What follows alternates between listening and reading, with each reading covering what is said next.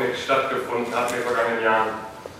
Ich habe, um diese Veranstaltung vorzubereiten, mal im Zeitungsarchiv ein bisschen recherchiert, in einer Zeitungsdatenbank, wo in den letzten 30 Jahren alle Zeitungsartikel Deutschlands finden konnte und habe gefunden, dass zwischen 1983 und 1993, in zehn Jahren, es in Deutschland die Zahl der Artikel, die sich mit Comics befassen und wo es um Autorinnen oder Zeichnerinnen geht, waren 28 in zehn Jahren, zwischen 83 und 93. Zwischen 1993 und 2003 waren es immerhin schon 317 Artikel. Und von 2003 bis 2013 waren es fast 1000 Artikel, in denen es um Zeichnerinnen und Autorinnen im deutschen Comic, in der deutschen Comic-Berichterstattung ging. Vielleicht sagt es auch was über die Berichterstattung aus. Ich denke, es sagt aber auch eine Menge über den Comic aus, dass die Zahl der Artikel über Frauen im Comic sich ver34-facht hat, wenn wir mal so zurückgehen an die 80er und 90er Jahre. Das finde ich, einfach auch schon eine ziemliche Entwicklung. Und ähm, der wollen wir nachgehen und wollen das besprechen. Ähm, beginnen würde ich gerne mit einer Frage an euch, mal so ganz allgemein, bevor wir dann unsere, euch, äh, uns eure Arbeit etwas konkreter angucken. Zur Vorbereitung dieser Veranstaltung habe ich mir auch ein paar Standardwerke angeguckt, unter anderem das Buch Künstler des Comic, wo alle Leute, viele Leute erwähnt werden, die für die Comic-Geschichte wichtig sind. Und wenn man sieht, wenn man sich das Inhaltsverzeichnis anguckt, das sind Männer, Männer, Männer, Männer, Männer und am Schluss ist da zumindest mal Jean Satrapi dabei. Aber ansonsten ist das eben schon auch eine Geschichte der Männer, des Männer-Comics. Ähm, ein anderes Standardwerk, was ich mir angeguckt habe von Kollege Andreas Platthaus, die 101 wichtigsten Fragen zu Comics und Manga. Frage 11, gibt es Comiczeichnerinnen? Und die gute Nachricht ist, ja, es gibt sie.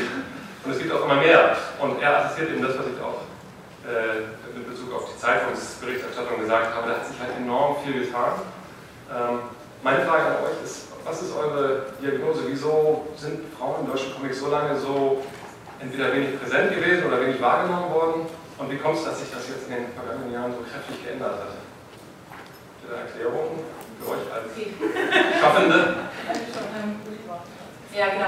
Ähm, die, die, Erklärung ist ganz einfach. Comic war bis vor einiger Zeit ein reines Männerlese, ein Jungsmedium, also bis vor 20, 30 Jahren, legt mich jetzt nicht fest auf die genauen Zahlen. Das heißt, die meisten Comics, die produziert und gelesen wurden, waren, richteten sich an männliches Publikum. Es gab relativ wenige Comics, die sich an weibliches Publikum gewendet haben und deswegen waren die Frauen nicht inspiriert, Comics zu zeichnen, weil das nicht Teil ihrer Sozialisation war. Und es hat sich, der Comic selbst hat sich geöffnet thematisch von, von diesen, von diesen ähm, relativ thematisch limitierten ähm, Büchern in, also, was weiß ich, also hat sich geöffnet für Themenbereiche, die auch für Frauen interessant sind und plötzlich sind wir, wenn wir sie lesen, dann kommen wir auf die Idee, ah okay, das könnte man ja auch machen. Und ähm, dass Frauen gerne zeichnen, das weiß man schon lange. Also in den Kunsthochschulen gab es immer in den Zeichenklassen einen höheren Frauenanteil, nicht im Berufsleben dann hat sich das dann wieder ein bisschen verschoben. Mhm. Aber das, das Bemerkenswerte ist ja, dass in anderen Ländern, zum Beispiel Finnland, hatten wir gestern ein Podium hier, da hat man den Eindruck, dass da mindestens genauso viele Frauen, wenn nicht gar mehr, im Comic aktiv sind, auch schon länger. Mhm. Und wenn ich dann frage, ja, wie kommt das, dass bei euch so viele Frauen Comics machen, dann verstehen die Frage gar nicht und sagen, ja, wieso? Es ist doch Gleichberechtigung und das ist doch ein Medium für alle. Und da ist das offenbar nicht in der Sozialisation so gewesen. Ja, das wundert mich immer wieder. Ich habe keine Ahnung, warum das in Finnland schneller ging als bei uns. Allerdings, als ich angefangen habe, Comics zu zeichnen, das war 1998, da war ich in Luzern und da gab es schon eine sehr vitale finnische Comic-Szene, die der heutigen gleicht. Also da gab es ganz viele so Alternative Comics und da, da gehen die Frauen rein oder eben in diese Manga-Szene. Hm, ja. So, ja. ja. Ja, und ihr habt ja wirklich vor zehn Jahren, äh, oder einige von euch, die sind ja nicht alle seit zehn Jahren dabei, ähm, aber vor zehn Jahren da auch Neuland betreten, ein Magazin zu gründen, was ausschließlich Zeichnerinnen vorbehalten ist. Ich glaube, jetzt in der Runde, du warst die, erste, die Einzige, die damals dabei war. Ne? Ähm, das, wie, war denn das? Was war die Initialzündung, Spring zu gründen? Wieso ein Magazin für Frauen? Genau, also Comics die, die Gründerin, das waren ja ja. Die Gründerin waren ja Claire Lenkova und äh, Claudia Ahlering. Und äh, die kamen auch aus dem Umfeld von der Hochschule, von der HAW in Hamburg, wo auch viele von uns studiert haben. Und ähm, die hatte dann einfach auch äh, Zeichnerinnen angesprochen, die beiden, die sie gut fanden. Und das war, glaube ich, auch so ein bisschen geboren, auch aus der Notwendigkeit, eine Plattform zu gründen, die wirklich auch Frauen zur Verfügung steht, weil damals eben die Comic-Szene sehr männerdominiert war. Und beiden im Verein fanden, so, es muss mal irgendwie ein Forum geben, wo wirklich äh, Frauen eine Chance haben und die, die haben eben mich und viele andere auch angesprochen. Wer noch von Anfang an dabei ist, ist glaube ich Maria Luisa Witte, die ist auch immer noch von der ersten Ausgabe und äh, äh Katharina Schwendner, die hat auch schon die erste Ausgabe mitgemacht und ähm, ja, so, also so hat sich das dann entwickelt und aufgesetzt. Der Titel Spring, den kann man ja, also fand ich irgendwie ganz interessant, dass es eben gerade Spring heißt, weil einerseits, wenn man das auf Deutsch ausspricht, dann ist das ja so ein bisschen so eine Aufforderung, hab Mut, spring los. Äh, es könnte aber auch irgendwie englisch gesprochen irgendwie der Frühling sein, so der Aufbruch, oder was war der Hintergrund des Namens damals?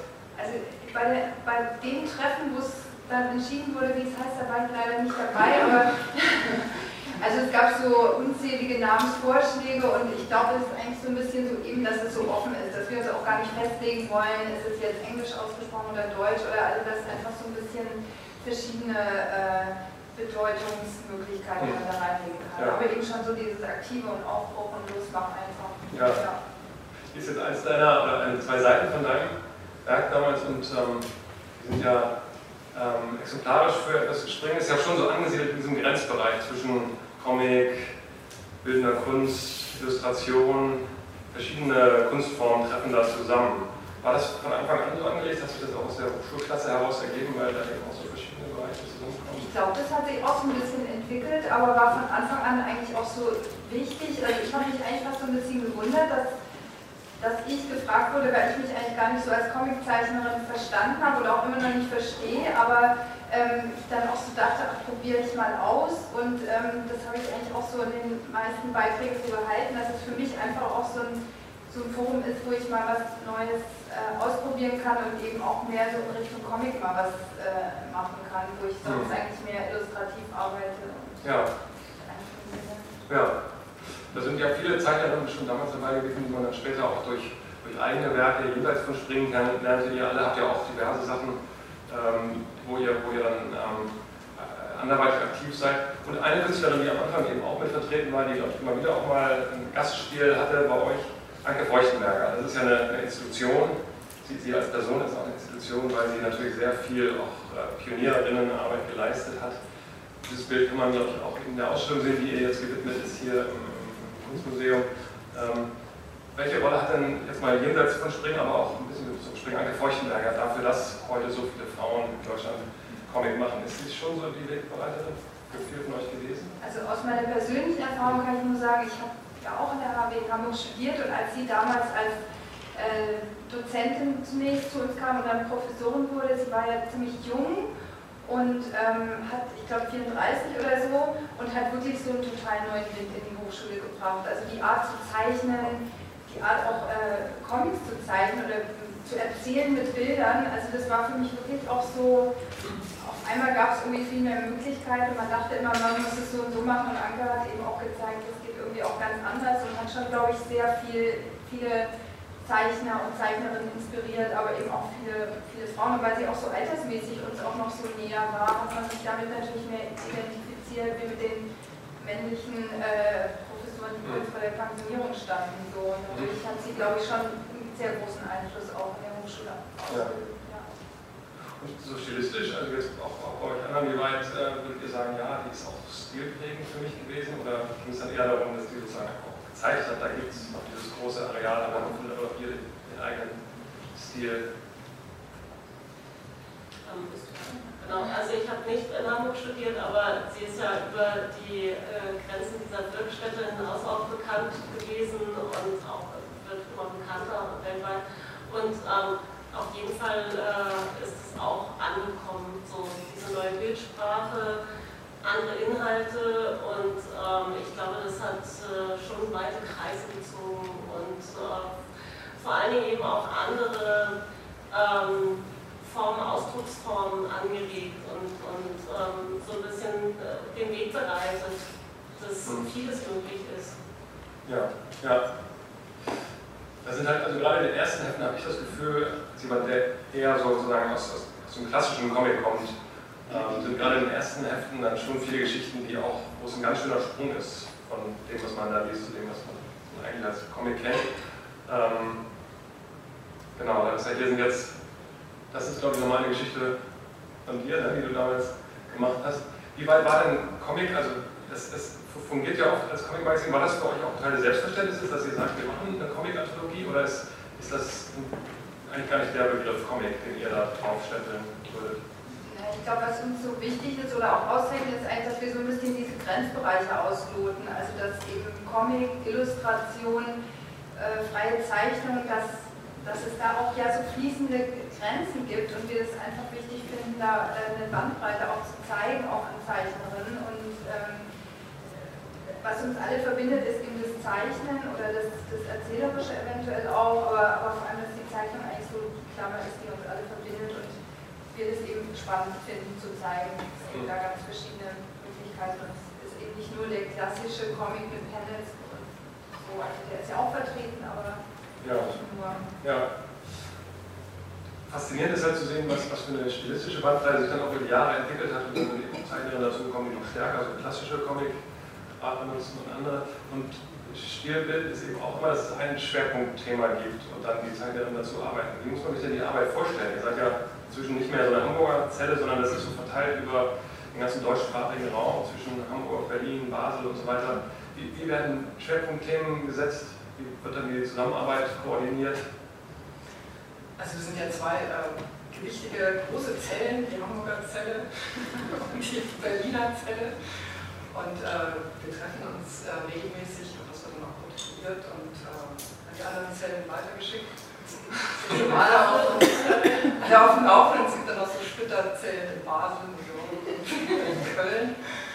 Und äh, ja, diese ganze Organisation ist ähm, basisdemokratisch, das heißt aber nicht, dass wir nun irgendwie alles immer gemeinsam ausdiskutieren, das ist ja auch dauernd viel zu mühsam. Wir haben eben versucht, das irgendwie möglichst bündeln und zu vereinfachen, indem wir irgendwie ganz klare ähm, Aufgabengebiete jemandem zuweisen, der sich dann eigenverantwortlich darum kümmert und eben nur die, die Allgemeinheit dann das wissen lässt, was wirklich wichtig ist dazu oder was eben mitentschieden werden soll.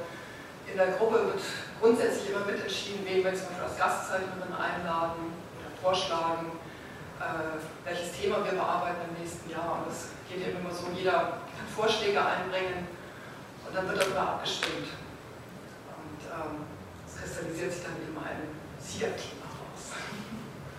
Weil es manchmal auch, äh, zum Beispiel bei dem Heft Familiensilber, das ja auch sehr gut beim Publikum angekommen ist, also es ist das einzige Heft, das wirklich komplett vergriffen ist. Da hat sich das Thema einfach daraus entwickelt, dass wir auf einer unserer Reisen zusammengesessen sind und uns irgendwie abends Familiengeschichten erzählt haben und gedacht, Mensch, jeder hat irgendwie so komische Geschichten im Hintergrund, irgendwie daraus können wir doch eigentlich mal ein Heft machen. Und da wurden, glaube ich, gar keine Eingereicht. Das fanden alle gut auf Anhieb und ähm, also ich zeige jetzt zwischendurch mal so verschiedene Beispiele, die es, ähm, die eben aus verschiedenen Heften, jetzt sind wir inzwischen ich bei Heft 7 angekommen, ne? Happy, End, Happy Ending. ähm, wenn, wenn ihr dann so ein Projekt angeht, das sind jetzt Sachen äh, von dir, wieder ein paar Bilder, ähm, gerade bei dir ist ja so, dass du wirklich auch sehr stark so Kunst äh, kunstvolle Sprache hast, die aber eben auch auf so ganz klassische Comic Form verzichtet, sondern eben viel experimentell ist, auch collagenartig hier und so weiter. Gibt es irgendwelche Vorgaben, wie man politisch arbeitet oder in welche Richtung das geht, oder ist das jeder einfach ganz frei überlassen? Ähm, ich denke, dass Spring sich dadurch auszeichnet, dass, dass es äh, völlig frei ist. Also ähm, wir wollen ja diese Grenzen ausloten, was Zeichnung überhaupt ähm, darstellen kann, also was durch Zeichnung ausgedrückt werden kann. Und ähm, es ist total erwünscht, dass es ein Experimentierfeld ist. Also wir ähm, finden es spannender, wenn ähm, alle das auch so auffassen, dass was, was ausprobiert werden kann. Also dass man nicht dort äh, die bekannte Masche weiter strickt, sondern gerade bei Springen äh, sich auch aufgerufen fühlt, was zu wagen, was man vielleicht sonst im, ähm, in, in anderen Rahmen, der angewandter ist oder der ähm, anders funktioniert, vielleicht nicht tun würde, weil es auch nicht passt oder weil es gewagt wäre, das zu tun. Und ähm, ja, gerade mir geht es auch so, dass ich ähm, Spring so, äh, ja, so begreife als Plattform immer wieder was Neues zu entwickeln, also eben ganz stark am Thema orientiert, äh, die Möglichkeit zu haben, äh, einfach mal eine andere Technik auszuprobieren. Also klar, man hat natürlich Elemente der Bildsprache, die immer wiederkehren, zeichnet uns alle aus, dass man ähm,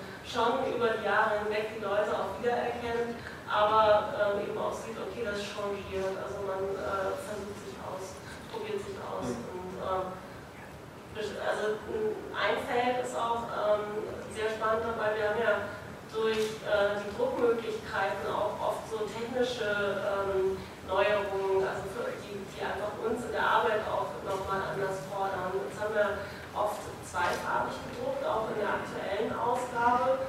Und äh, dort gibt es ja auch dieses, äh, diese Herausforderung über das Format. Und wir haben ja ein Plakat gespielt. Alle 15 Zeichnerinnen haben da ein eigenes ähm, Plakat gespielt auf ganz unterschiedliche Art.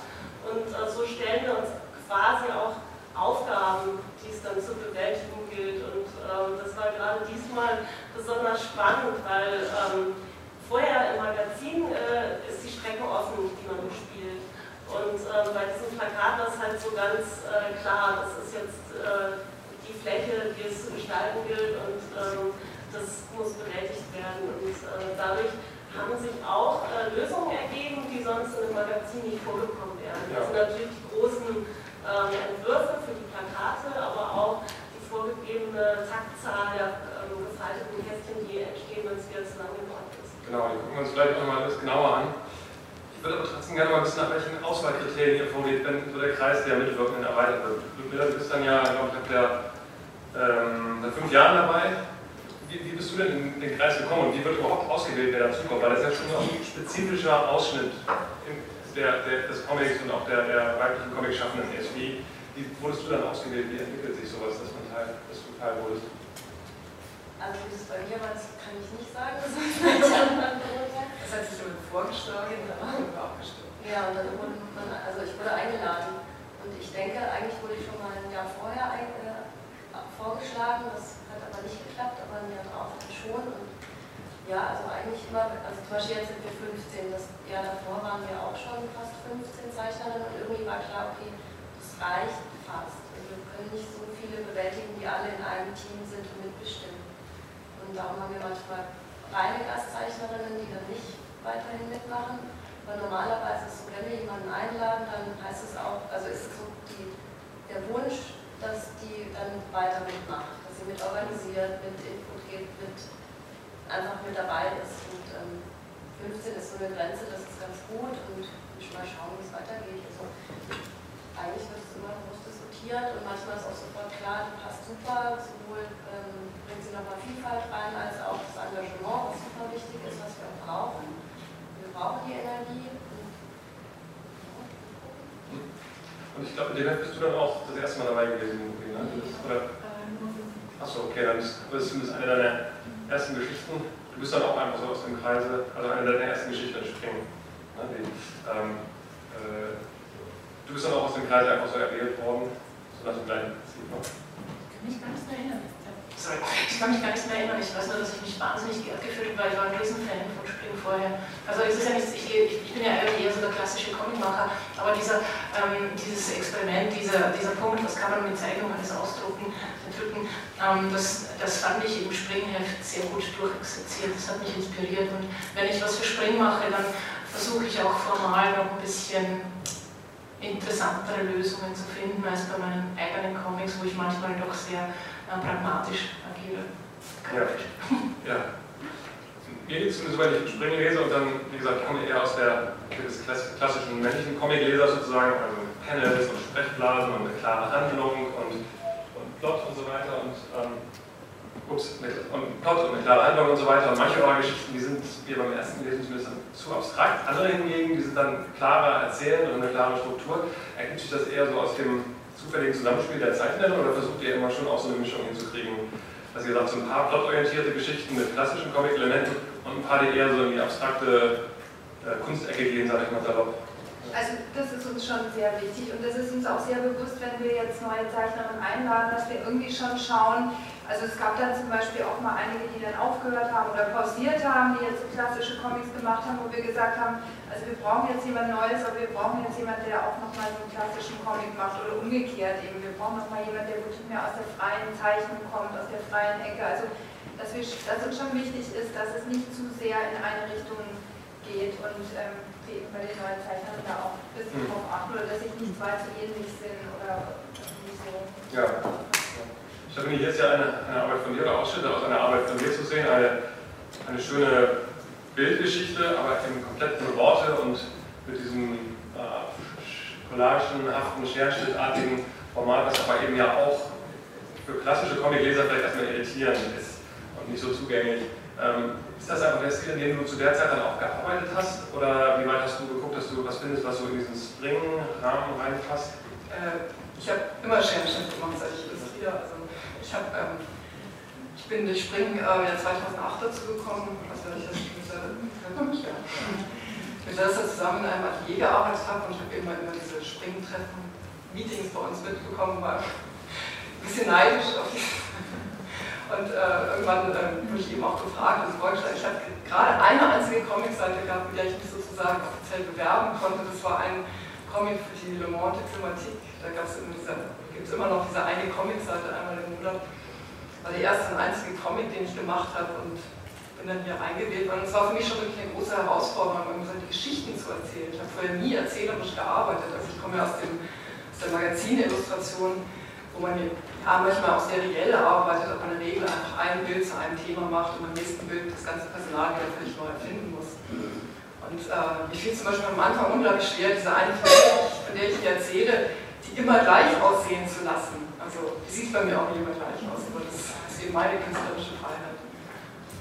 Und ähm, ja, das ist jetzt wirklich die einzige Geschichte, wo ich mal ohne Worte gearbeitet habe, weil es einfach ohne Worte funktionierte. Ja.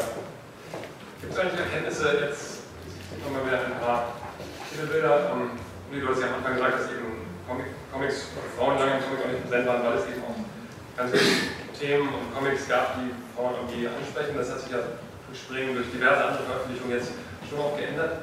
Wisst ihr, wer Springen liest? Sind das vor allem Leserinnen? Oder gibt es da, irgendwelche aus eurer Marktforschungsabteilung jetzt? Bei Facebook gibt es ja immer so eine Statistik, also wir haben auch so eine Facebook-Seite und dann steht immer, welche Altersgruppe hauptsächlich und Männer, Frauen und das sind schon, glaube ich, so zwei Drittel Frauen und ein Drittel Männer. Also es überwiegt, glaube ich, schon, aber ich denke, uns lesen schon auch Männer. Es ist ja auch immer so bei den ähm, Publikationen, die Frauen bevorzugen, lesen die Männer mit. Das liegt dann irgendwo und mindestens zwei bis drei Männer lesen es auch noch. Aber wir sind ja thematisch jetzt auch nicht so ein reines, also ich denke schon, man kann Springen auch total gut als Mann lesen, aber das wir wahrscheinlich auch irgendwie bezeugen können. Ja, auf jeden Fall, durchaus. Ähm, genau, ich, ich frage mich nur manchmal, wie gesagt, ich, als jemand, der Comics liest, wie man sie lange verstanden hat, ist das eigentlich schon ganz schön gewöhnungsbedürftig. Und ich habe mich beim Lesen der ersten Hefte dann, äh, als ich die Zuber in die Hand gekriegt äh, habe, gefragt, äh, wie weit ist das vielleicht, also hängt das, liegt das nur an speziell diesen Künstlerinnen, dass ihr eben auch so einen erweiterten Begriff habt von, von dieser Kunstform, oder ist es vielleicht sogar auch geschlechtsspezifisch, dass eine bestimmte Art von Comicsprache, wie sie eben in den männlich konsumierten Comics lange vorherrschte, spricht die auch Frauen irgendwie nicht so an. Vielleicht haben wir da mehr Freiheit ähm, im, Denken, dass wir, dass wir nicht festgelegt sind, weil ähm, es vielleicht nicht so ein Muster gibt. Also es äh, ist noch nicht so eingetretener Pfad gewesen und ähm, Spring war ja auch gerade die Erfindung, äh, etwas zu machen, was neben allen Stühlen steht.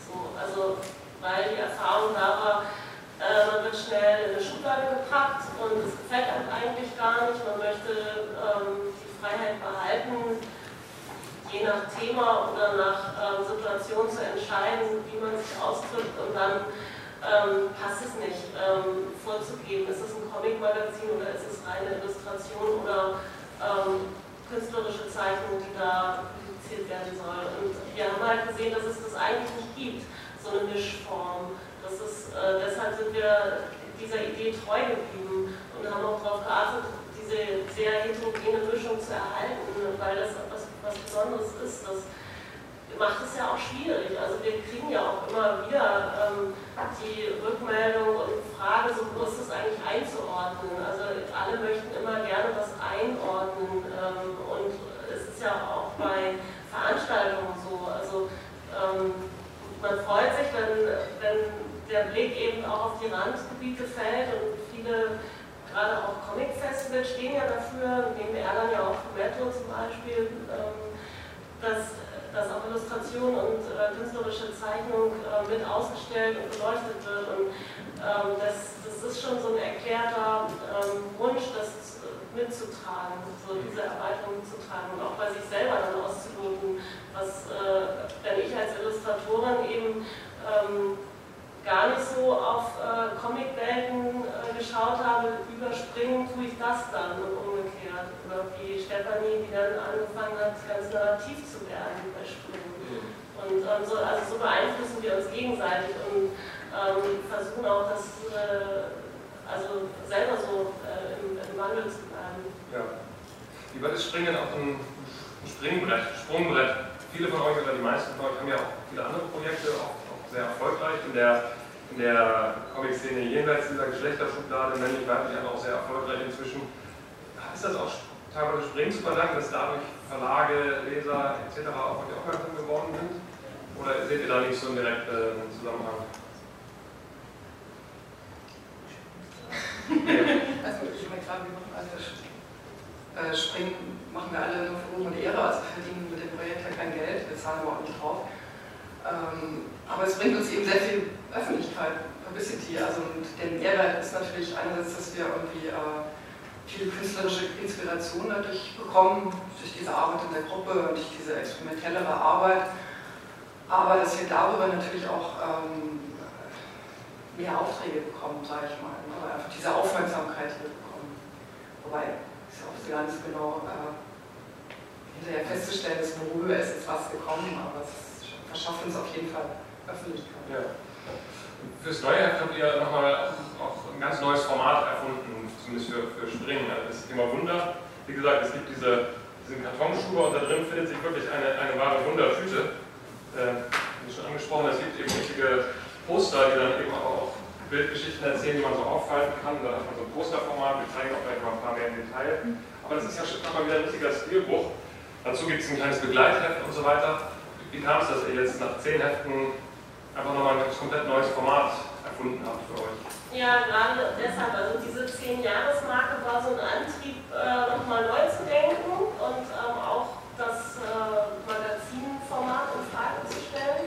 Und äh, ich glaube, es hat sich vor allen Dingen über das Thema ergeben. Wir haben dann rumgesprochen, dass es toll wäre, eine Wunderbox zu haben, so eine eben wirklich so dem Thema entsprechend etwas, was sich entfaltet, etwas, was äh, auszupacken ist und das, ähm, darüber kamen wir dann auf diese Möglichkeit Plakat.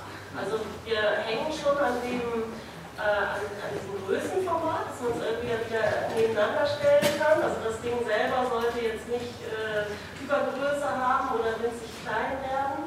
Und das ließ sich dann über diese Idee machen, dass ein ähm, Plakat zusammenzufalten ist auf die übliche äh, Magazingröße, aber eben dann eine ganz, ganz große neue Fläche bietet, wenn man es in und, was auch noch eine Rolle gespielt hat, die Nina Pagalis und äh, äh Nina Werle und äh, Evelyn Laube, die beide zusammen auch als Illustrationsduo It's Raining Elephants äh, zusammenarbeiten. Die haben bei der letzten Ausgabe bei Sprint 10 als Gastzeichnerin mitgemacht und die haben so eine ganz tolle Box gemacht, die große Flut und äh, haben eben auch so eine Box gehabt mit diesen Plakaten und die fanden wir auch so toll und dann haben wir uns bei einem Treffen auch gesagt, irgendwie, oh, das ist ja super, sowas ist eigentlich auch mal eine tolle Idee. Und weil man es eben auch so schön als Liporello irgendwie als Geschichte lesen kann, aber die aufgeklappte Seite hat eben nochmal die Möglichkeit, ein Plakat zu machen. Und wir sind auch total frei. Das ist halt auch das Gute, dass wir unabhängig sind, nicht für einen Verlag arbeiten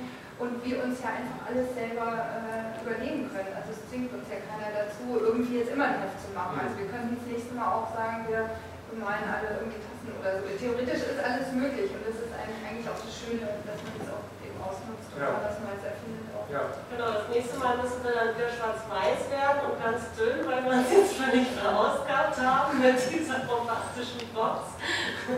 Also da, ähm, das ist dann äh, finanziell schon auch äh, eine Herausforderung gewesen, die wir vor allem über die ähm, gezeichneten Anzeigen. Das wollte ich gerade sagen, ich so einen Begleiter auch mit dieser Box, da sind dann immer so gezeichnete Anzeigen, auch kleine Kunstwerke für sich hinten drin. Das ist das, was dann dieses Heft tatsächlich auch finanziert oder, oder schießt ihr dann immer aus eurem Privatetat zu? Okay, also durch den Verkauf der Hefte und durch die Anzeigen wird finanziert. Ja. Das sind wirklich wunderschöne Anzeigen, die sich genommen Und dann ist ein weiterer Fremdkörper eben dieses, dieses Beiheft und da sind dann Gedichte drin, illustrierte Gedichte. Na, der Grund war eigentlich, dass wir gesagt haben, wir brauchten ja eben, um, um das Heft finanzieren zu können, einen Ort, wo man noch Anzeigen. Und da haben wir gedacht, ja, mit Plakaten machen wir das dann. Wir können ja nicht auf jedes Plakat eine Anzeige machen, also brauchen wir doch irgendwie ein dünnes Heft. Und dann dachten wir aber nur ein Heft, nur mit Anzeigen kommt auch irgendwie komisch so. Und dann wollten wir das eben auch noch ein bisschen aufwerten und haben verschiedene Autoren gefragt, ob die noch äh, Lust haben, da eine Geschichte zum Thema zu schreiben, die wir dann wieder illustriert haben. Ja, außerdem haben wir ja auch ähm, immer den Antrieb, diese verschiedenen Schnittstellen auszuloten und der Text ist natürlich auch so eine Schnittstelle. Wir haben ja jetzt verschiedene Zeichner, die auch Autorinnen sind dabei, also Lust und ähm, viele andere von den Zeichnern entwickeln ja auch ihre Geschichten selber und schreiben ähm, auch äh, weitestgehend Texte selber.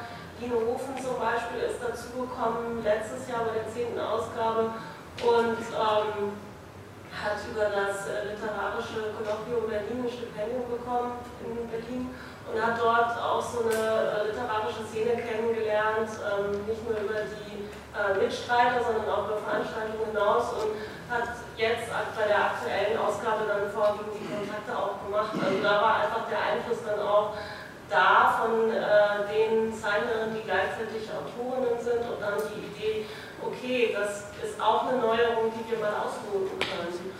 Und ähm, wundersamerweise ähm, ist es dann auch dazu gekommen, einfach Autoren mit reinzunehmen und nicht nur Zeichnerinnen. Ja, hier ist so ein Beispiel jetzt von einer Kurzgeschichte und ich glaube, die Zeichnungen sind von dir. Äh, die sind jetzt speziell zum, auf die Geschichte geschaffen worden.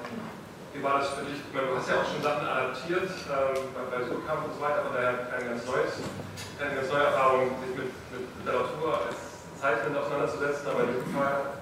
Naja, es war ein Spaziergang, da macht man dann zwei Bändchen. das ist so, oh Gottchen, das schüttelt man so aus dem Ärmel, das macht ein bisschen Spaß.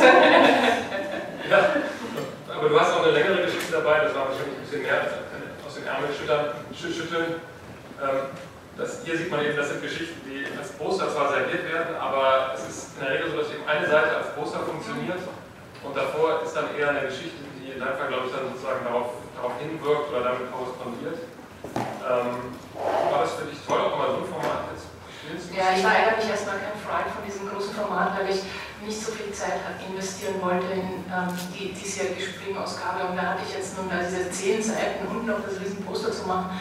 Und ähm, irgendwie dachte ich auch, ach, das ist ja unhandlich, die Leser, dann müssen das Poster aus der Box friemeln, das ist ja total unpraktisch. Ähm, Habe aber dann mich der Mehrheit angeschlossen und, dann dachte ich, okay, na, ich mache schnell zwei Poster, ich mache schnell zwei Poster, ich mache ah, ich mach jetzt mal was ganz Wildes, damit das nicht so brav wird, dieses Wunderheft. Und dann hatte ich diese eine Seite mit den Mösen, die da so aus dem Wald kommen. Also es geht um das Wunder der Natur, es geht um das Wunder der Fruchtbarkeit. Ja? Und ähm, dazu hatte ich das Pendant, das männliche Pendant mit so Penissen, die in die Höhe ragen aus einer Landschaft. Und dann habe ich mir probeweise dieses Poster mal gefaltet und habe gemerkt, Moment mal, das ist ja dramaturgisch wahnsinnig interessant, dass ich zuerst mich durch Einzelseiten falte und dann die Innenseite plötzlich wird so ganz groß aufgemacht. Das heißt, ich habe die Möglichkeit, dramaturgisch den Leser zu lenken mit erstmal zehn Einzelseiten und dann ein großes Ah-Erlebnis. Ne? Und dann dachte ich, okay, ich muss das nutzen, ich kann nicht einfach nur zwei Poster machen, das wäre eine verschenkte Möglichkeit. Naja, und dann habe ich diese, diese Idee ausdifferenziert sieht das vielleicht ein bisschen eindimensional aus, aber es handelt sich jetzt mir nicht um einfach Männer gegen Frauen oder so, sondern es sind Metaphern für, für Naturmystik, solche Dinge. Ja.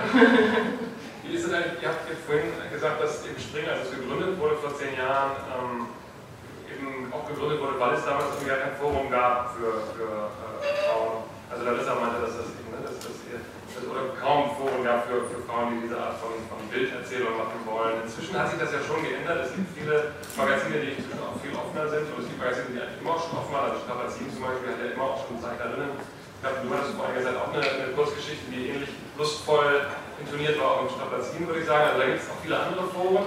Deswegen die Frage, ist Springen trotzdem immer noch nötig, weil es nach wie vor nicht genug Foren gibt? Oder ist inzwischen der Comicmarkt eigentlich doch so weit gleichberechtigt, dass abgesehen davon, dass Springen wahrscheinlich viel Spaß macht und deswegen auch mal weiterleben sollte, aber gibt es eigentlich inzwischen so viele Alternativen, dass Springen zumindest jetzt nicht mehr so eine existenzielle Notwendigkeit hat wie vor zehn Jahren? Also vielleicht ist es jetzt ähm, nicht mehr so die Frage danach, ähm, ob es für äh, weibliche Zeichner eine Plattform geben muss, sondern vielleicht hat sich der Schwerpunkt jetzt vor allem darauf gelegt, ähm, welche Möglichkeiten äh, im Zeichnerischen da sind. Also, aber das war, also wir hatten ja auch äh, nie ein Dogma und nie ein Manifest oder Auftrag, ähm, was äh, diese Geschlechterrollen angeht. Also wir haben einfach gut als äh, Frauengruppe funktioniert und sind dann dieser ähm, erfolgreichen Sache treu geblieben. Mhm. Und ähm, deshalb stellt sich uns die Frage so nicht, mhm. ob wir jetzt einen Auftrag erledigt haben oder so. Ja, da würde ich auch gerne nochmal einsetzen, weil das eine immer wiederkehrende Frage in den Medien ist, die müssen immer so polarisieren. Äh, fühlt ihr euch, braucht ihr diesen Schutzraum als Frauen, dass ihr äh, un, äh, unbeeinträchtigt von männlicher Einflussnahme endlich frei wirken könnt? Oder so. Das ist alles Unsinn. Es macht einfach nur Spaß. Es macht Spaß, in Peer Groups sich zusammenzufinden, also Menschen, die so die etwas Ähnliches verbindet. Das ist es in unserem Fall. Es ist halt eine reine Frauengruppe. Wir könnten auch eine Gruppe von blonden Menschen sein, aber egal, wollen wir, irgendein verbindendes Element, das so eine, das so eine, so eine Herzlichkeit gerät. Und ich habe festgestellt, dass es wahnsinnig Spaß macht, mit gestandenen Frauen zu arbeiten. Das ist etwas, das man bemerkt, wenn man älter wird. Als ich so äh, 30, 35 wurde, bis dahin, ich hatte immer nur sehr viele Kontakte mit Männern und arbeitete mit sehr vielen Männern zusammen. Und je älter diese Frauen wurden, desto interessanter und aktivistischer wurden die. Ähm, viele von den Kolleginnen sind auch Mütter. Das, das erwähne ich deswegen, weil, die, ähm, weil das eine, eine soziale Kompetenz fördert. Ähm, wenn wir etwas gemeinsam unternehmen, es fühlen sich immer alle für alles verantwortlich. Die Dinge passieren einfach so. Wir müssen, da muss nicht einer vorne stehen und sagen, so, und wir machen das jetzt so und so. Weil alle mitdenken und ähm, jeder seine Kompetenz einbringt und ähm, die gemeinsamen Aktionen, die sind zwar manchmal anstrengend, aber es fügt sich am Schluss immer eins ins andere, ohne dass groß auf den Tisch gehauen werden muss oder sonst was. Und das ist wahnsinnig toll, das ist wunderbar. Ja. Da wird es auch auf den Knopf gedrückt Ja, es war nochmal zu der Frage, ob es noch, ob Springen noch nötig ist. Ähm, eben auch immer diese Frage, ja, macht ihr weiter, ladet ihr auch mal doch vielleicht mal Männer ein und so. Das ist so ein bisschen eine leidige Frage, aber eigentlich haben wir gemerkt, dass wir so viele ähm, Künstlerinnen noch gerne eigentlich einladen würden. Also es ist so, wir haben überhaupt keine Probleme, keine Nachwuchsprobleme sozusagen. Also wir sind eigentlich auch der Meinung, ähm, dass Springen eher so eine Idee ist. Es kann gut sein, dass wir in ein paar Jahren nicht mehr in der Gruppe dabei sind, aber vielleicht neue das einfach weitertragen. Das ist jetzt nicht irgendwie dogmatisch nur wir sind Springen, sondern Springen ist eine Idee, die sich hoffentlich weiterentwickelt und wer weiß, wie es in zehn Jahren aussieht. Ja. Also was mir zu dem Frauenthema noch einfällt, ist, ähm, ich, äh, ich finde eigentlich auch, dass man hier, also oder wir haben gar nicht so diesen emanzipatorischen Gedanken, wir so als Frauen, Feministinnen und wir müssen irgendwie gegen die Männer kämpfen. Aber ich muss schon sagen, also ich, ich vergesse das manchmal sogar, oder spielt eigentlich für uns gar keine Rolle. Das ist eher so, so eine zufällige Sache. Und, ähm, aber wir waren im April, waren Miller und ich äh, eingeladen vom Goethe-Institut nach Delhi und haben dort einen Workshop geleitet zum Thema Gender Issues. Das war natürlich auch schon aus diesem Kontext eben, dass wir in Deutschland eben Springen haben und als Frauengruppe arbeiten und eben dort nur mit ausschließlich Frauen gearbeitet haben. Und ich fand, in so einem Land habe ich auf einmal gemerkt, es macht schon irgendwie Sinn oder dort ist man auf einmal, also hat man auf einmal dieses Verbindende, dass man als Frauen so gemeinsam diese Power hat und irgendwie sowas umsetzt. Und ähm, dass wir auch so ein Stück weit, glaube ich, so diese, diese Begeisterung oder so auch, in, als wir Springen dort vorgestellt haben, übertragen haben und dass ich da schon so auch so das Gefühl hatte, äh, in, in, so einem Land macht es irgendwie wirklich schon noch mehr Sinn, wirklich feministisch zu sein und äh, für die Rechte zu kämpfen. Und in, in dem Zusammenhang finde ich, also war ich dann irgendwie auch stolz oder dachte, ja, ist schon irgendwie toll, dass wir als Frauen irgendwie das irgendwie hingekriegt haben und seit zehn Jahren zusammen machen. Mhm. Ja. Ähm, wir wollen jetzt das Podium natürlich auch öffnen für Fragen aus dem Publikum. Und ähm, damit wir ein bisschen Zeit dafür haben, würde ich jetzt gerne euch einfach ermuntern wollen, auch Fragen zu stellen. Und es gibt auch einen kleinen Bonus, es gibt nämlich ein echtes Sammlerstück. Jeder und jede, die eine Frage stellen, kriegen eines der seltenen, besonders begehrten äh, Hefte Nummer 6 ausgehändigt. Als kleinen zusätzlichen Anreiz, sich Fragen zu überlegen. Ähm, von daher habt ihr jetzt die schon, ja. Die Hefte könnt ihr euch übrigens danach abholen. Also jetzt nicht nach jeder Frage hier vorne laufen, sondern du kannst dann nach der Frage, also nach dem Gespräch mal nicht nach vorne kommen.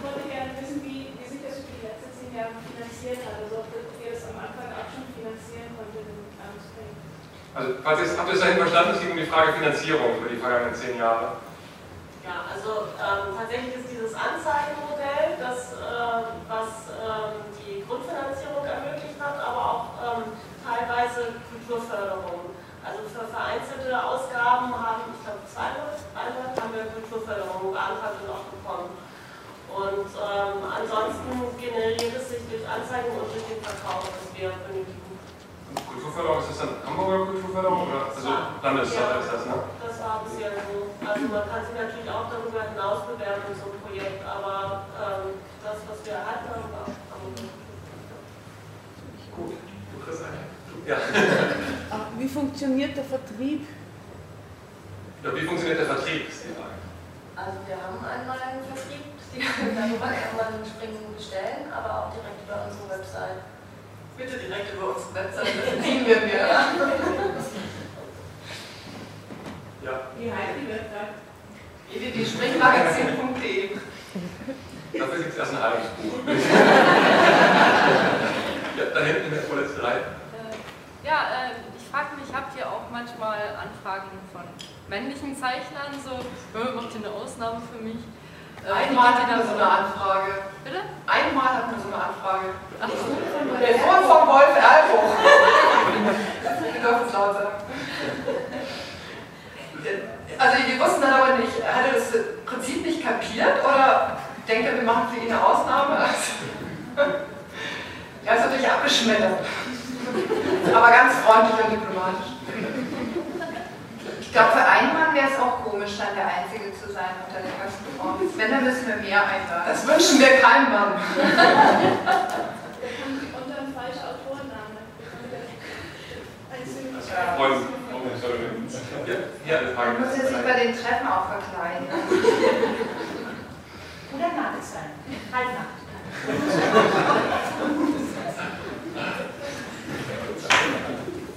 Ja, Ja, Entschuldigung muss mir jetzt ein bisschen mit den Gedanken absetzen. ähm, apropos Webseite, habt ihr Gedanken in Richtung digital zu gehen, irgendwas mit dem Medium zu machen, indem ihr euch zwar einerseits ähm, präsentiert und, und, die Magazine dann verkauft, aber auf der anderen Seite natürlich auch so, so einen kompletten Gegenentwurf im Medium habt zu dem, was ihr herkömmlicherweise tut? Ich glaube nicht. Also es war schon ziemlicher Kampf bei meinen Kolleginnen, die iPad-Präsentation in der Ausstellung durchzusetzen. Wir zwei hatten die Thematik ja schon mal, von daher. also brauchen wir iPads. Aber, ich glaube, wenn jetzt eine von uns sagen würde, oh, sie hat voll Lust jetzt nochmal irgendwas, also es kommt immer auch so auf das Engagement der Einzelnen an. Also wenn es jetzt irgendwie auch, oder eine neue, die jetzt irgendwie da voll die innovative Idee hat, sagen wir nicht nein. Also wir sind für alle, alle Sachen eigentlich offen im Prinzip. Ja, es muss halt irgendwie jemand Lust haben, es umzusetzen da wirklich reinhängen. Also. Hier links vorne war jetzt und dann gleich. Da würden wir auch einen Mann akzeptieren. der aus dem Hintergrund agiert. Ja, bitte. Ich habe noch. Äh, Vielleicht kannst du sogar auf den Knopf drücken, dann kannst du gleich ins Mikrofon sprechen. Ja. Ich habe noch eine konkrete Frage dazu, wie ihr arbeitet, weil äh, wir auch ein Zusammenschluss zufälligerweise auch von Frauen sind und manche von uns sind schon fertig mit der Uni, manche sind mitten im Abschluss und wir werden uns wahrscheinlich auch so verteilen in Deutschland oder im Ausland. Und habt ihr irgendwie einen Tipp, also wie oft trefft ihr euch, wie organisiert ihr so die Kommunikation, wie trefft ihr Entscheidungen, wie entscheidet ihr, wer den Druckdruck sieht oder sowas?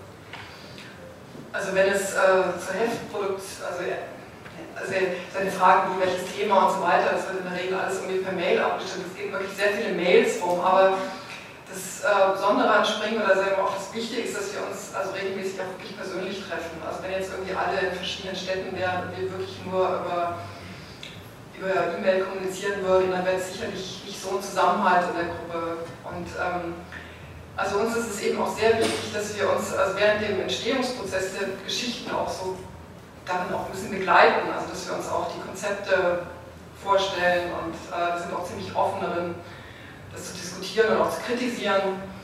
Also wir retten uns sozusagen so ein, so ein, Stück so studentische Lebenskultur eigentlich so in unserer Arbeitswelt, die wir sonst in unserer kommerziellen Arbeit eben nicht haben. Da muss alles schnell gehen und weiß man, was, was erwartet wird. Und bei Springen nehmen wir uns einfach wirklich ein bisschen mehr Zeit und versuchen jetzt eben, bei, gerade bei dem Entstehungsprozess, dann irgendwie regelmäßigen Abständen zu treffen und gemeinsam einen Blick drauf zu werfen und uns auch ähm, Kritik zu geben.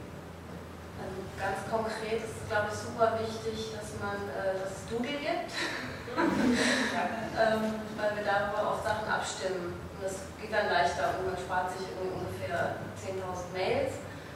Doodle für die Leute jenseits der 40, das ist so eine Plattform bei Google, wo man sich dann irgendwie Dokumente zuschieben kann oder so, ja? Nee, das ist eine Abstimmung, wo man selber sagt, okay, also kann alles Mögliche sein. Es kann auch gut sein, um Termine abzusprechen, dass man eingibt, Montag bis Mittwoch, wer kann wann und dann fragen sich alle ein und dann hat man eine Übersicht. Eine Übersicht. Und auch für andere Sachen, für Farbkombinationen, für keine Ahnung, so tausend Sachen, wenn wir das ist eingeladen so Multiple Choice, wo man Häkchen setzt und jeder, jeder hat die Einsicht auf das gleiche Dokument und man muss nicht irgendwie. Äh das erleichtert das enorm.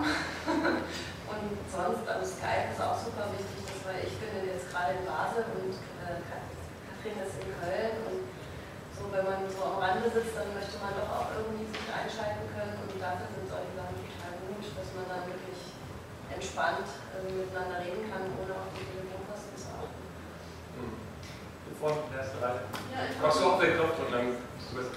Ich wollte da dazu äh, was sagen. Mich hat es ein bisschen überrascht. Ähm, ein bisschen schade, dass ihr das jetzt so abgebogen habt, diese weibliche, diesen weiblichen Zusammenschluss als ein Zufall oder so. Also mir als Leserin ist das schon sehr wichtig, dass ihr alles, ähm, alle Frauen seid.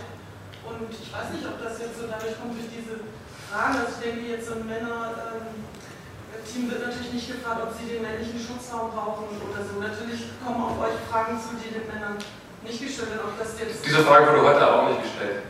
Nein, aber die nehme ich, ich nehme, du hast es gesagt und äh, ich nehme es jetzt nur mal so als Beispiel, Fragen, die natürlich an Frauen gerichtet werden. Solche Fragen, mit solchen Fragen wird ein Mann überhaupt nicht konfrontiert. Ne? Und äh, dass das dann diese, dieser weibliche Zusammenschluss, den ich also ganz positiv sehe, dass das dann gleich so, nein, wir sind nicht gegen Männer. Also ich denke, was hat das denn damit zu tun? ein Frauenteam. Ja, aber in diesen Fragen, die uns gestellt werden, das ist ganz oft impliziert und davon sind wir Eltern manchmal echt ein bisschen genervt, also dass diese Frauenfrage immer ganz schnell in so eine Richtung getrieben wird, weil eben, wie du schon sagtest, Frauen, äh, Männergruppen werden solche Fragen nicht gestellt. Also wenn der ADC, äh, der Artdirekt des Clubs sich einmal im Jahr in Hamburg trifft und die zehn Key-Speaker sind nur Männer, dann fragt doch keiner, wieso ist bei euch keine Frau dabei? Also, ich aber als, als, als Leserin sozusagen zurückgeben, ich fand es jetzt ein bisschen schade, könnt ihr euch auch positive Antworten überlegen, als als das so ah, das ist alles Zufall, wir können noch. Nein, also wir haben. Aber ich finde es gerade so toll. Ja, wir haben ja jetzt auch nicht die Haltung vermittelt, dass es Zufall ist, aber ähm, es ist tatsächlich so, dass die ähm, Meinung von eigenen 15 Zeichnerinnen ist unterschiedlich.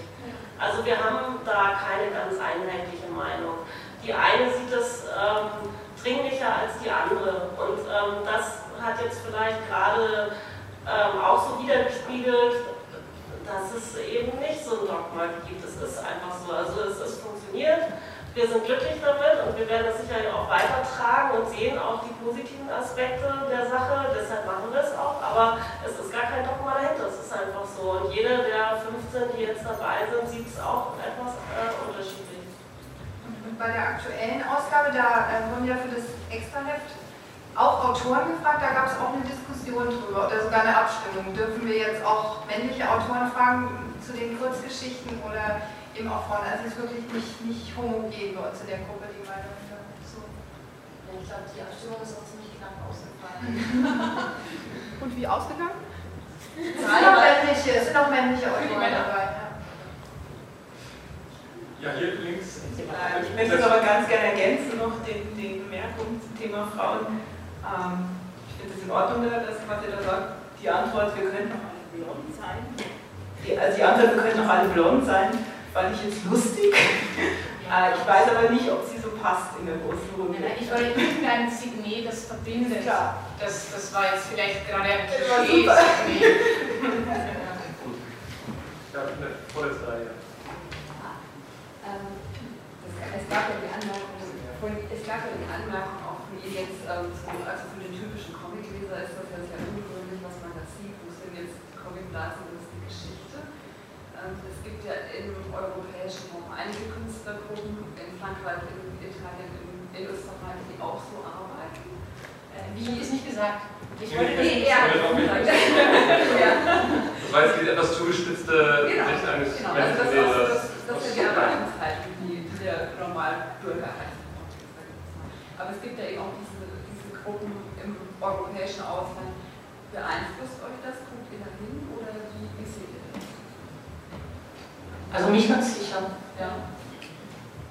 Also ich sage jetzt, mal, sag jetzt mal zum Beispiel der Krieg in Frankreich ist ja auch sehr bekannt und sehr provokativ, also auch wenn ich jetzt hier einige Sachen sehe, das geht ja schon so ein bisschen. Ja, das hätte ich vorne, vorher gerne noch angemerkt, dass wir diese Art von freier ähm, Zusammenstellung von narrativen Zeichnungen, das haben wir nicht erfunden, das ist grundsätzlich etwas, das in der Luft liegt, also in Europa, Amerika, sonst wo in allen zeichnerisch ähm, interessierten Weltgegenden.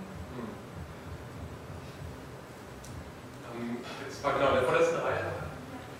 Ähm, ja, kommt sehr motivierend und sehr ähm, ja, äh, stark rüber für die starken Frauen. Ich habe eine Frage, ob ihr auch heutzutage auch noch irgendwie auf ähm, ja, Schwierigkeiten stößt ähm, oder also die euch abbremsen, sei es beim, beim äh, Publizieren eures Magazins oder generell im Kommunikationsfluss miteinander. Also, ja. Also, ähm, da wir ja das alles selber in der Hand haben und äh, nicht über Verlage gehen oder über irgendwelche anderen ähm, Trittleute, die uns da äh, Steine in den Weg legen könnten, haben wir überhaupt keine Probleme mit ähm, der Veröffentlichung. Also wir haben diese Wege selber gebahnt und ähm, können die jetzt nach zehn Jahren beschreiten. Und ähm, untereinander wird es immer konstruktiver. Also auch dadurch natürlich, dass so ein harter Kern äh, Dinge weiterträgt, aber auch dadurch, dass immer neue Einflüsse kommen, die beleben. Also das ist eine, ähm, das, das spielt die Zeit eine positive Rolle. Noch eine Frage, ja. Ja, mich würde mal interessieren, wie groß das Echo so ist, also wie weit ihr auch wahrgenommen wird von Kolleginnen, also werdet ihr überhäuft mit Angeboten von Zeichnerinnen, die euch auch was zuschicken und da mitmachen wollen bei der tollen Sache oder sagt ihr... Äh, oder nee, wir werden nicht überhäuft mit Anfragen. Also es ist auch noch nie so gewesen, dass, dass jemand, der jetzt äh, von sich aus so eine, ich sage, Initiativbewerbung uns geschickt hat, äh, dass er so jemanden ausgewählt hat. Also es ist in der Regel so, dass wir eben unter uns Gäste vorschlagen, die, weil es natürlich nicht unmöglich ist. Also wenn jetzt hier jemand dabei ist, der sich bei uns bewerben möchte, tut das. Also, ja, bitte. Ich wollte halt auch nochmal fragen, äh, wann kam bei euch der Moment, wo ihr das Gefühl hattet, okay, jetzt läuft's? lohnt es sich. Oder äh, jetzt. Oder gab es diesen Moment noch nicht? Also, ich glaube, das ist jede Ausgabe neu. Also eigentlich sind wir immer total happy, wenn die neue Ausgabe da ist. Und alle sind einerseits total euphorisch und total erschöpft. Und jedes Jahr heißt es, ah, nächstes Jahr machen wir was, was weniger Aufwendiges und jetzt kam der Schufa raus. Doch, aber wir hatten das bei der achten Ausgabe, die dann plötzlich ausverkauft war. ich glaube, also was halt auch spielt, am Anfang gab es viel mehr Fluktuation. Also gerade nach der ersten Ausgabe sind, haben ganz viele nicht weitergemacht, dann kamen neue dazu und ich glaube, so eine richtige Stabilität auch in der Gruppe, dass es echt so einen harten Kern gibt von Leuten, die jetzt irgendwie auch schon seit, also war so fünfte ich glaube, so fünfte Ausgabe, fünfte, sechste Ausgabe. Also seitdem ist die Gruppe auch stabiler und ich denke auch so, ich hatte irgendwann so ganz doll das Gefühl, selbst wenn ich jetzt irgendwie pausiere oder, oder wenn man keine Lust mehr hat, also Springen ist nicht mehr nur die Summe aller, die mitmachen, sondern es ist irgendwie so was Eigenes geworden, was, was auch so einen Motor gibt oder was, was einem selber auch wieder so, so Motivation gibt. So. Also das ist einfach ganz schön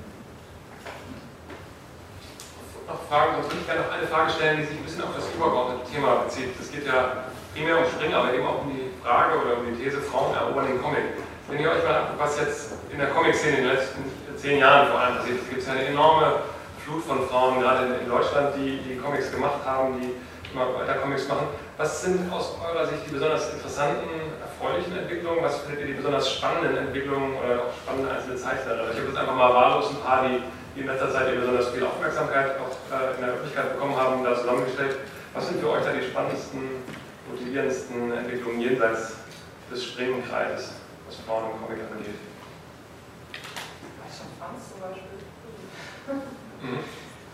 Also ich glaube generell ist äh, total schön, dass, dass es viel mehr junge Zeichnerinnen und auch ältere Zeichnerinnen gibt, die sozusagen eine Stimme haben. Und das ist besonders wichtig. Das, also egal, ob die machen, was mir persönlich gefällt oder nicht. Das finde ich gar nicht so wichtig erstmal. Aber es gibt jetzt einfach eine viel, viel größere Bandbreite. Und dadurch gibt es auch wiederum mehr äh, Männer oder Frauen, ist ja egal, Leser, die das sehen können und sagen, aha, das gibt es auch. Und es ist eine Stimme, die, mehr da ist. Und das finde ich super. Das finde ich total wichtig. Und es gibt ganz viele neue tolle Zeichnungen, deren Namen mir jetzt nicht einfallen. also da ist echt viel los. Ja. Gut, ich glaube, wir sind fast am Ende mit unserer Zeit. Vielleicht könnt ihr noch kurz sagen, sozusagen als kleine Werbeeinblendung, diese Box, die gibt jetzt bei euch am Stand. Wo ist der Stand? Eine Ausstellung von euch gibt es auch. Wo findet man all das und zu welchem Preis? Ähm, also diesen wunderbaren Schuber äh, zusammen mit äh, der Ausgabe Nummer 6 plus Tasche plus Poster gibt es für 28 Euro. Bei unserem Stand, wie heißt das? Das ist in dem oberen, wo auch die Hochschulen sind, im, auf der Empore, im Forum, auf der Empore. Genau, gegenüber vom Café, nicht zu äh, übersehen. Auf der oberen Etage. Genau. Und äh, genau, die Ausstellung ist im großen Saal unten, wo auch die Ausstellung zum Ersten Weltkrieg ist dahinter. Man kann aber auch den Schuber ohne Tasche, ohne, genau. ohne 25 Euro kommen. Ja, aber das lohnt sich ja total. 20 noch. Diese ganzen Extras dazu. Ja, sehr schön. Vielen Dank. Ähm, vielen Dank an euch alle fürs Kommen. Vielen Dank an euch fürs Zuhören und an die, die Fragen gestellt haben. Natürlich nochmal extra der Dank und ihr könnt euch gleich euer Exemplar hier vorne abholen. Ja, alles Gute weiter für die nächsten zehn Jahre bei Sprengen. Ja.